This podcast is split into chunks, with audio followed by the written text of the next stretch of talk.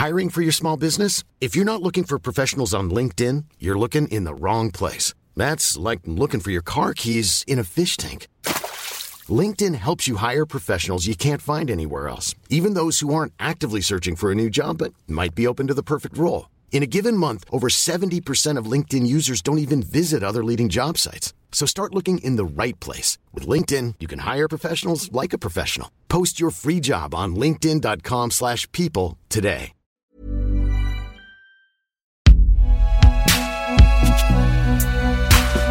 Concocté par Binge Audio.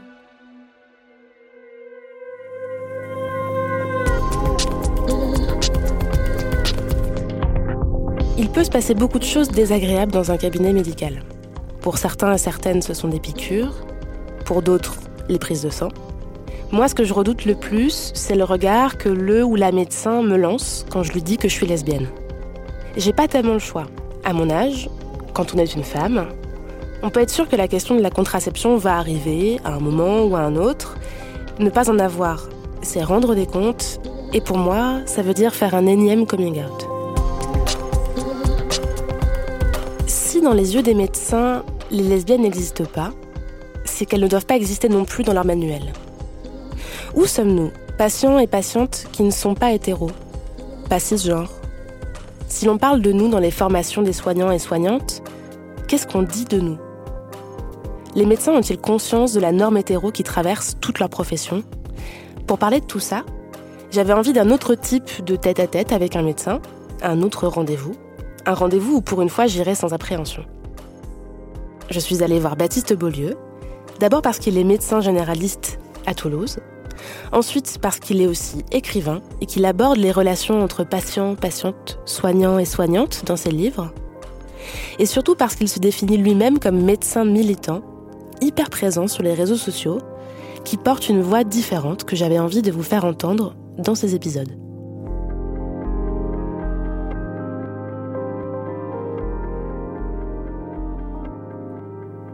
Alors moi j'ai commencé mes, euh, études médicales à la faculté de médecine de, de Toulouse et j'ai passé mon doctorat de médecine en 2010.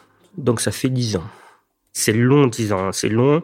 Il y a le temps de, de, se lasser, je me suis pas lassé, mais il y a le temps aussi euh, de se mettre en colère et je me suis mis en colère.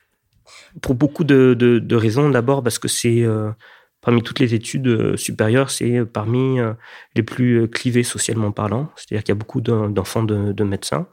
je crois que dans notre amphi, on était 120 et je crois qu'il y avait un fils de femme de ménage, c'était tout quoi. Mais il y avait, je pense, 70% de fils de voilà. Donc ça c'est la première chose et, et qui crée déjà une forme de prise de conscience en disant c'est difficile quand on a été, euh, et ils ont de la chance, et c'est très bien pour eux, été euh, élevés dans un milieu favorisé, de se dire euh, comment je vais pouvoir plus tard appréhender ne serait-ce que les différences de classe sociale de mes patients avec mon propre vécu. C'est-à-dire qu'est-ce que je sais moi du vécu d'une femme noire célibataire qui élève deux enfants et qui a un job de, caissière par exemple donc euh, ça, c'était la première asymétrie euh, qui m'a frappé de, plein fouet, parce que j'étais moi-même euh, issu d'un milieu qui était non, non médical. Et puis après, ça a été petit à petit une prise de conscience un peu plus longue, notamment quand je me suis installé en tant que médecin généraliste, parce que je mets au défi n'importe quel mec, cisgenre, d'avoir à s'occuper de 20 à 30 patients par jour, dont 70% de patientes et de pas euh, petit à petit euh, prendre conscience de la quantité de privilèges qui sont les siens juste parce qu'il est né avec euh, un pénis et des testicules. Voilà. Et donc c'est là au, vraiment au contact de la vie qu'avaient mes patientes que j'ai commencé à m'intéresser aux questions du féminisme, aux questions des inégalités de genre parce que j'étais révolté par ce que j'entendais de la vie de, mes patientes quoi. Je crois qu'à l'hôpital, on n'avait pas trop conscience de ça, parce que peut-être l'institution hospitalière, elle protège de ces réalités-là dans le sens où c'est très bête, mais euh, le patient est en minorité à l'hôpital, c'est-à-dire qu'il est tout nu, sous une blouse, allongé dans un lit. On débarque à 5, 6 dans sa chambre et on repart et on est quand même globalement plutôt entre nous.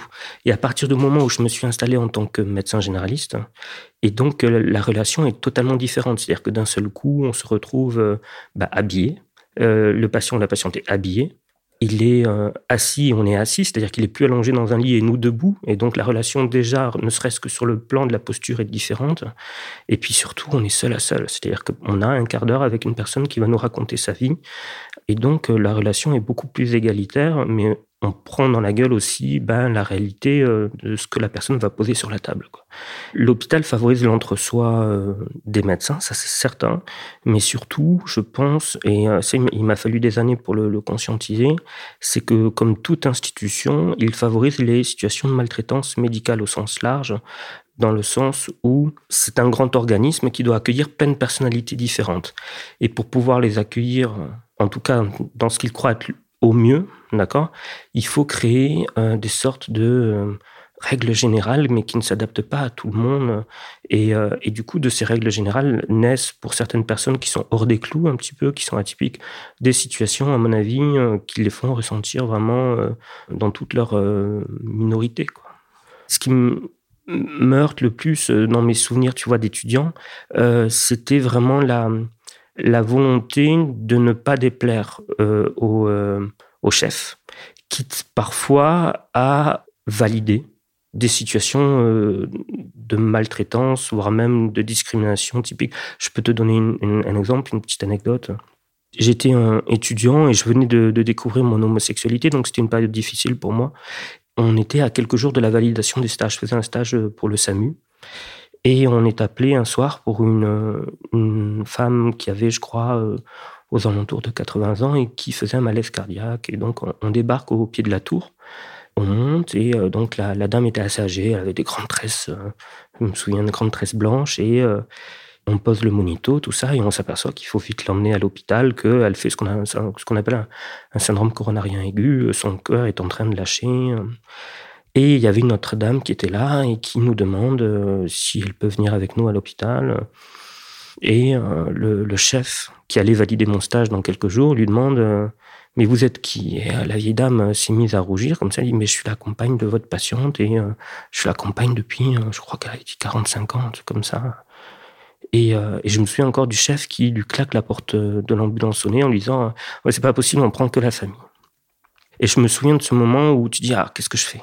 Est-ce que, est-ce que je, lui dis, euh, t'es un vrai connard, en fait, tu la laisses monter comme tu laisserais monter euh, parce que c'est sa famille, point. Ou est-ce que je me tais parce que sinon, euh, il va me mettre une sale appréciation. Et, et donc, c'est des moments comme ça, régulièrement, où on est en dissonance cognitive avec soi-même, mais où on se met dans le moule parce qu'on veut pas déplaire, on veut pas avoir une, une mauvaise image au sein de l'hôpital. Et puis surtout, même si ça a eu tendance à être un milieu qui s'est beaucoup féminisé ces dernières années, euh, ça reste un milieu quand même très masculin, avec des codes masculins, et où il y a sans cesse euh, deux choses. Une forme de connivence euh, masculine qui passe aussi par sortir de la moindre suspicion, présomption d'homosexualité. Et aussi une sorte d'injonction ou de course à la virilité qui passe aussi par des blagues graveleuses, en, gros des blagues euh, qui sont assez avilissantes pour les femmes, pour bien montrer, nous les femmes on les aime, voilà, et, et, nous on a une virilité débordante, et, on, on nique beaucoup, et, donc il y a ces deux aspects-là, notamment, oui, à, l'hôpital, qui font, je pense, que ça structure aussi euh, les rapports euh, humains et qui font, je pense, que beaucoup d'étudiants ou d'étudiantes qui appartiennent à des minorités euh, sexuelles ou à des minorités d'identité de genre vont avoir tendance à se, à se taire tout simplement ou à faire silence sur, sur leur vie personnelle. Mais comme c'est le cas dans beaucoup de milieux professionnels, hein, tu te sens immensément seul à l'hôpital quand tu appartiens à une minorité sexuelle ou à une minorité de genre. Et, euh, et puis petit à petit, euh, moi j'étais de la génération d'avant Twitter. Et quand Twitter est arrivé, j'ai vu qu'il y avait plein d'étudiantes et étudiants qui étaient lesbiennes, euh, qui étaient euh, gays, qui étaient futurs médecins. Et, euh, et tous ces gens-là, je les avais jamais vus pendant mes études, si tu veux. Je me sentais immensément seul. Et non seulement je voyais qu'ils existaient, mais qu'en plus, ils revendiquaient leur place.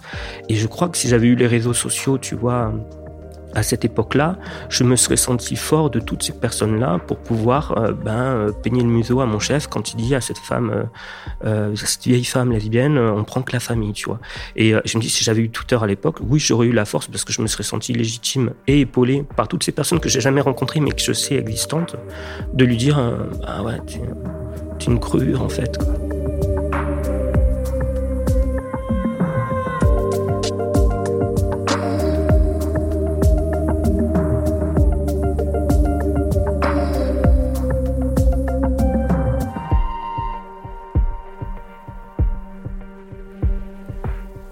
y a quand même, euh, et puis c'est vérifié dans les statistiques, que le milieu médical est un milieu quand même de droite.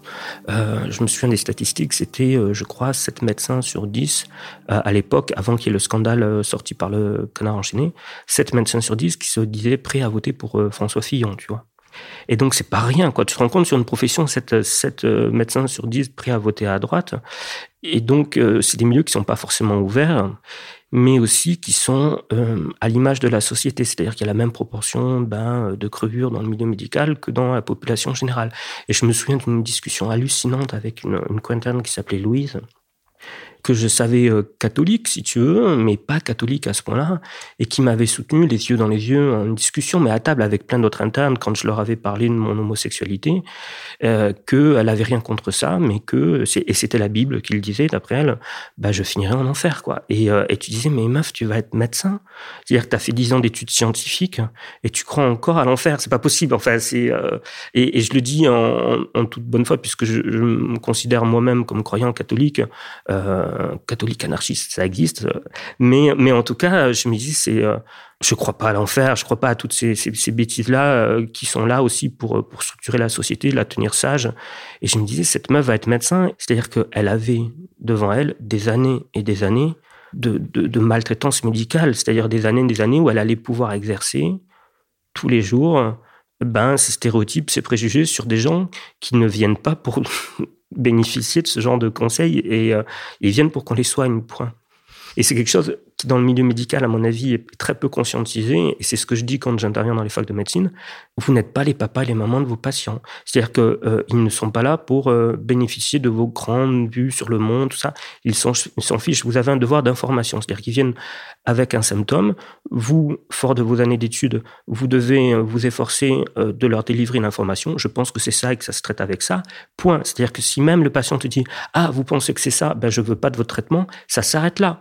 On peut lui dire ben, voilà ce qui vous attend si vous voulez pas prendre le traitement, mais point à la ligne. Si un patient vient et nous dit ben voilà, hier j'ai couché avec 15 mecs et ça me gratte un petit peu euh, ce matin, à aucun moment on est, euh, c'est pas dans la mission du, médecin que de lui dire, ah ben disons, euh, c'est pas un mode de vie très très très normal de coucher avec 15 mecs, ça ne nous regarde pas quoi. On est là pour dire, ah ben je pense que c'est pour ça que ça vous gratte, je vais vous donner ce traitement, mais vous êtes libre de le prendre ou pas quoi. Point, point à la ligne quoi.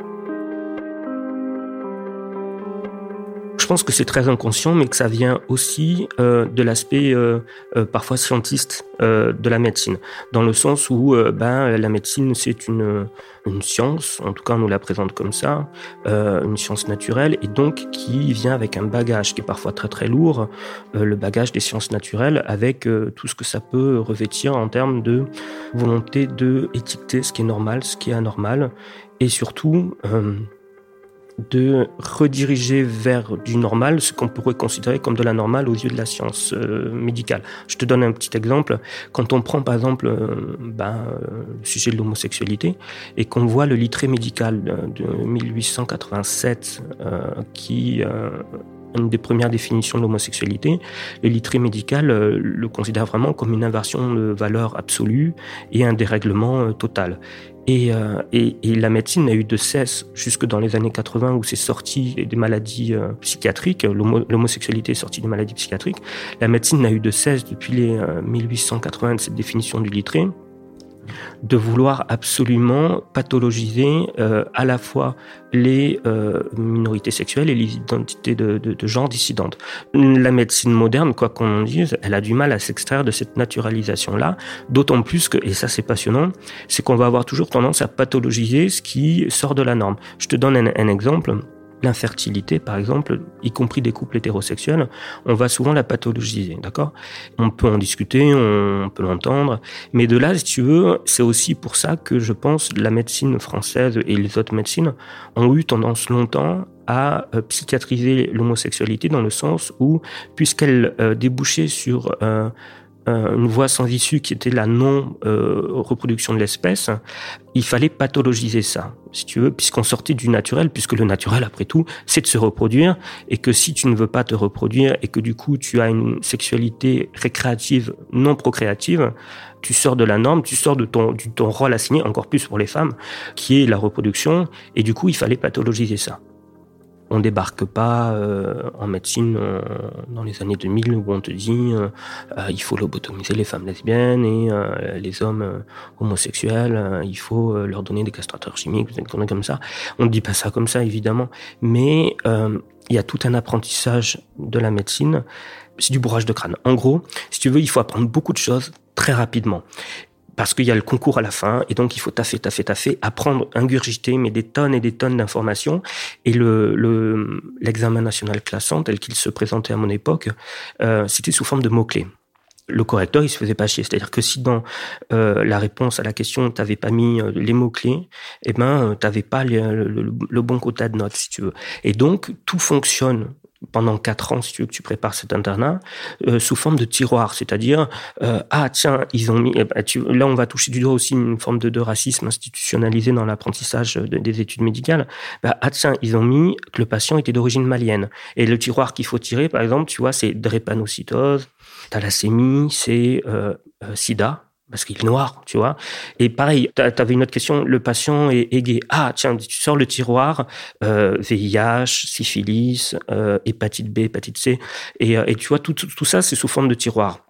Et, a posteriori, même si je peux entendre que c'est pour être plus vigilant, si tu veux, et, je peux l'entendre, et, je ne vais pas renier le fait que la prévalence euh, du VIH dans la population homosexuelle homme est peut-être plus importante que dans la population masculine hétérosexuelle, mais cet apprentissage sous forme de tiroir et de bourrage de crâne quelque part, je me dis, est-ce que euh, cet apprentissage est le meilleur pour nous permettre d'accueillir la personne dans toute sa complexité et surtout sans la faire rentrer dans, dans la case, euh, et même s'il y a aucun mal à ça, du partouzeur sidaïque, tu vois, parce que c'est, non, mais c'est terrible. Mais c'est comme ça qu'on nous, euh, qu'on nous bourre le mou, si tu veux, en, en études de, de médecine, quoi. Ce qui veut dire que comme tu as passé quatre ans à fonctionner avec ces tiroirs, si le jour, as, un jour tu as un patient qui vient homosexuel euh, et tu dis ah mais je veux vous faire le dépistage des infections sexuellement transmissibles et que le mec dit ah mais non euh, moi je j'ai pas de relation sexuelle. Ah mais on va le faire quand même tu vois parce que c'est dans le tiroir et qu'on t'a appris pendant quatre ans que t'as tiré le tiroir homosexuel il faut mettre tout tout ça tu vois. Et du coup je peux comprendre que ça ne nous permet pas d'accueillir la personne dans sa spécificité Là, par exemple, dans l'exemple que je te donne, le patient qui n'a pas de relation sexuelle, mais qu'on va faire chier à chaque consultation pour absolument lui faire le dépistage des sérologies. Quoi. On avait le tiroir euh, homosexuel égal euh, partouzeur sidaïque euh, en études de médecine, mais il n'y a pas de tiroir lesbienne. Voilà. Donc c'est pour vous dire, nous on existe en négatif, vous n'existez pas. mais à tel point que on ne pourra jamais quantifier euh, le nombre de patients qui sont morts du sida parce qu'ils ont été euh, euh, mal suivis sur le plan du risque social, si tu veux, parce qu'ils ont été peu considérés ou qu'ils ont eu peur de se confier, on pourra jamais quantifier ça. Et ça a dû exister, tu vois. Et, et, je suis persuadé que ça existe parce que, parce que quand tu te découvres homosexuel dans une société hétéronormative, tu dois affronter euh, cette société et que ça peut générer en toi parfois des comportements à risque, des volontés, euh, euh, peut-être des comportements d'autodestruction, tu vois. Et, et moi, je, je te parle d'un cas personnel puisque ça me concerne. Quand je me suis découvert homosexuel et je me suis senti vraiment mal, pas parce que j'étais homosexuel, mais parce que c'était difficile dans mon entourage, c'était difficile dans la société. Et puis, c'était à l'époque aussi, on arrivait avec tous ces débats autour du mariage pour tous ça m'est arrivé d'avoir des comportements à risque, mais parce que euh, ou de me mettre en danger parce que je m'en foutais de tout en fait, si tu veux, et j'étais euh, j'étais fatigué de tout ça et qu'après tout si je crevais, je crevais. Et je me dis et ça c'était dans les années 2010, euh, tu vois. Alors qu'est-ce que c'était dans les années 80 où l'homophobie était bien plus importante? Et je me dis c'est terrible se dire ça on pourra jamais le quantifier de la même manière euh, et là je vais parler des, femmes lesbiennes, on ne pourra jamais quantifier le nombre de femmes lesbiennes qui sont décédées parce que la médecine est hétéronormative. Je te, donne un exemple tout bête. Une jeune patiente qui vient et qui me demande, voilà, euh, j'ai 17 ans, je suis lesbienne, je commence à avoir des rapports sexuels avec ma copine, est-ce que je dois me faire vacciner contre le papillomavirus? Et je me suis trouvé très bête parce que je, on n'avait jamais abordé ce sujet en médecine. On l'avait abordé avec les femmes hétérosexuelles et je ne savais pas. Je ne savais pas. Et tu sais, il y a rien de plus terrible pour les médecins que d'avouer devant un patient, ben écoutez, je ne sais pas. Et je pense qu'il y a plein de médecins qui, quand ils se retrouvent face à une minorité qui leur pose une question à laquelle ils ne peuvent pas répondre, plutôt que de dire je ne sais pas, je vais m'enseigner, disent non, c'est pas la peine. À tel point que du coup, ce jour-là, si tu veux, je me suis renseigné et je me suis euh, aperçu que, bien évidemment, il fallait la vacciner parce qu'on ne savait pas les partenaires qu'elle allait avoir, euh, qui elles avaient eu elles-mêmes comme partenaires, et donc que le papillomavirus peut se transmettre, mais que le milieu médical était tellement hétéronormé que, euh, alors la stat que je te donne, elle vient des États-Unis, mais je vois pas pourquoi ce serait différent en France. Il y a aucune raison pour que ce soit différent en France. On estime à plus de 35% les femmes lesbiennes aux États-Unis qui ne sont pas vaccinées par le papillomavirus parce que les soignants pensent que ce n'est pas la peine pour elles. Et, euh, et tu vois, euh, c'est 270 000 mortes, hein, le cancer du col de l'utérus. Et donc, tu dis, là aussi, on ne pourra jamais le quantifier, mais combien de femmes lesbiennes sont mortes parce que la société, enfin société, le, milieu médical est hétéronormé, qu'on n'est pas formé à accueillir les minorités sexuelles ou les identités de genre euh, minoritaires, et du coup, combien de femmes sont passées sous les radars et sont, ils sont décédés d'un cancer du col de l'utérus, sont décédés à l'hôpital silencieusement, sans faire de bruit comme ça, sans savoir qu'elles sont mortes parce que euh, bah, la société ne sait pas s'occuper des particularismes de chacun. quoi.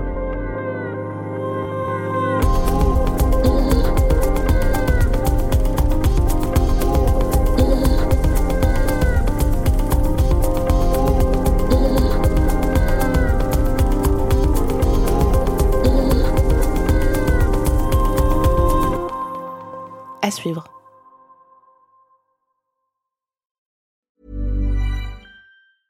Planning for your next trip? Elevate your travel style with Quince. Quince has all the jet setting essentials you'll want for your next getaway, like European linen, premium luggage options, buttery soft Italian leather bags, and so much more. And is all priced at 50 to 80% less than similar brands. Plus, Quince only works with factories that use safe and ethical manufacturing practices.